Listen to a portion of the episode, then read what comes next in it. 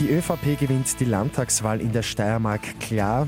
Und der Prozess gegen Peter Seisenbacher wegen Missbrauchs geht los. Immer zehn Minuten früher informiert. 88.6 Die Nachrichten. Im Studio Christian Fritz.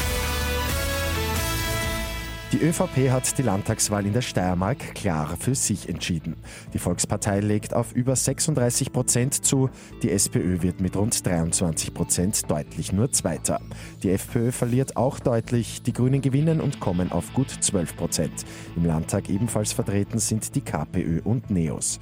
ÖVP-Bundesparteiobmann Sebastian Kurz freut sich über den klaren Sieg. Dieses Ergebnis ist natürlich Rückenwind für die Volkspartei quer durch Österreich.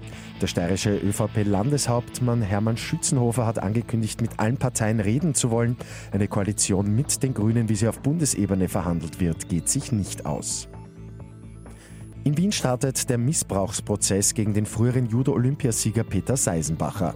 Dem 59-Jährigen wird Missbrauch von mehreren minderjährigen Mädchen vor über 20 Jahren vorgeworfen. Nach dem eigentlichen Prozessbeginn vor drei Jahren hat sich Seisenbacher abgesetzt und ist in die Ukraine geflüchtet. Heute werden auch die mittlerweile erwachsenen jungen Frauen aussagen. Es gilt die Unschuldsvermutung. Bei Lotto 6 aus 45 hat am Abend ein Spielteilnehmer den Jackpot geknackt, der Gewinn rund eineinhalb Millionen Euro.